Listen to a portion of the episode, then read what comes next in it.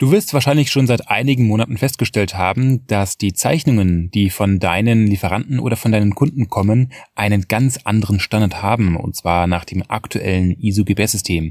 In dieser Episode geht es darum, dir nahezubringen, warum peu à peu das aktuelle ISO-GBS-System die, alther die althergebrachte Zeichnungseintragung ersetzt. Und somit willkommen bei Form und Lage, dem Technik-Podcast für den Sondermaschinenbau. Mein Name ist Steffen Beutler. Ja, wie schon eingangs erwähnt, ist es so, dass du tagtäglich natürlich äh, mit im technischen, Bereich mit technischen Zeichnungen zu tun hast. Und äh, diese sehen jetzt von Mal zu Mal immer unterschiedlicher aus. Das heißt, du wirst dort wahrscheinlich festgestellt haben, ganz neue Symbole drauf drin zu finden in diesen technischen Zeichnungen. Und jetzt ist natürlich die Frage, was soll der Quatsch denn? Das hat doch die Jahr, ganzen Jahre her immer schon ganz gut funktioniert. Wieso muss man jetzt äh, das ganze System umwerfen und ganz komische neue Symbole und Eintragungsregeln dort in eine technische Zeichnung mit eintragen? Ja, die Antwort darauf ist ganz, ganz einfach.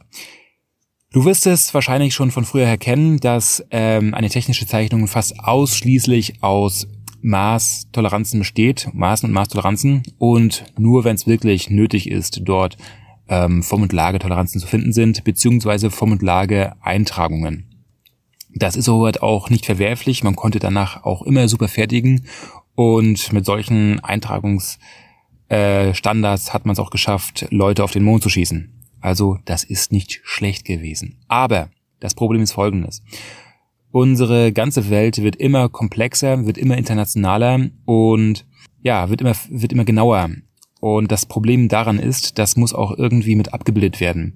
Aus diesem Grund gibt es jetzt eine Reihe von Eintragungssymbolen und äh, Regeln, die besagen, wie eine technische Zeichnung nicht nur vollständig wird, sondern auch eindeutig, so dass es zu keinerlei Interpretationsspielraum kommt. Warum ist das wichtig?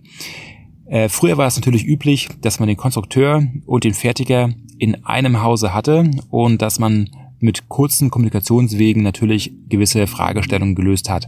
Das ist heute leider nicht mehr so. Heute wird immer alles, auch zu Corona-Zeiten, immer internationaler. Das heißt, du kannst heute nicht mehr darauf äh, vertrauen, dass dein Fertiger in deinem Hause sitzt, sondern du kannst auch nicht mehr darauf vertrauen, dass der Fertiger in dem gleichen Ort oder im gleichen Land ist oder im gleichen, auf dem gleichen Kontinent, sondern oftmals sogar äh, ja, in einem, auf einem anderen Kontinent sitzt. Zum Beispiel, dass du einen Fertiger hast, der in China ist oder in den USA oder sonst wo. Und daher ist es wichtig, dass die Zeichnungen auch für diese Menschen eindeutig und unmissverständlich sind. Denn wenn die Leute dort erstmal ein paar tausend Teile gefertigt haben, wo dann rauskommt, dass etwas nicht so gemacht wurde, wie man sich das eigentlich gedacht hat und es nicht richtig eingetragen hat, kann natürlich schon, schon einiges an Geld versenkt worden sein. Dementsprechend ist das auch der Grund, warum das aktuelle ISO-GPS-System die alt einhergebrachten äh, Eintragungsregeln und Symbole ersetzen, peu à peu. Und dass dadurch natürlich die Zeichnungen wesentlich komplexer aussehen und wesentlich wilder. Das ist aber auch nur auf den ersten Blick so. Denn wenn du diese ganzen Eintragungsregeln, äh, wenn du damit vertraut bist, dann siehst du auch sehr, sehr schnell, was für dich wichtig ist. Und diese Eintragungsregeln sind alle dazu da, um es nicht komplexer zu machen, sondern um es eindeutiger zu machen. Das heißt auch nicht, es heißt auch wirklich nicht, dass das auch unbedingt wiederum teurer wird. Denn es gibt auch Symboliken und Regeln, die dafür sorgen, dass die zu fertigen Teile wesentlich günstiger werden, obwohl dort mehr in der Zeichnung drinne steht.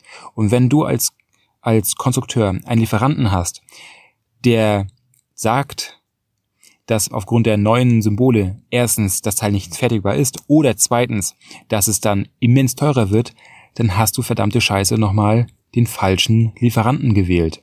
Dann ist er nicht willig und vielleicht ist er willig, aber er ist auf jeden Fall nicht fähig, nach den aktuellen Regeln zu fertigen und zu arbeiten. Und dann kannst du ihn gleich mal aussondern, beziehungsweise dem mal links, eine links und rechts geben, um dem mal zu zeigen und dann anschließend zu zeigen, was steht da eigentlich in dieser technischen Zeichnung, dass es da eigentlich oftmals ein Hilfsmittel ist, gerade die Materialbedingungen oder die, die Ebenindikatoren, die sind oftmals ein Hilfsmittel, die angeben, wie eine entsprechend, wie ein entsprechendes Werkstück leichter zu bearbeiten ist, damit man das erhält, was man auch wünscht.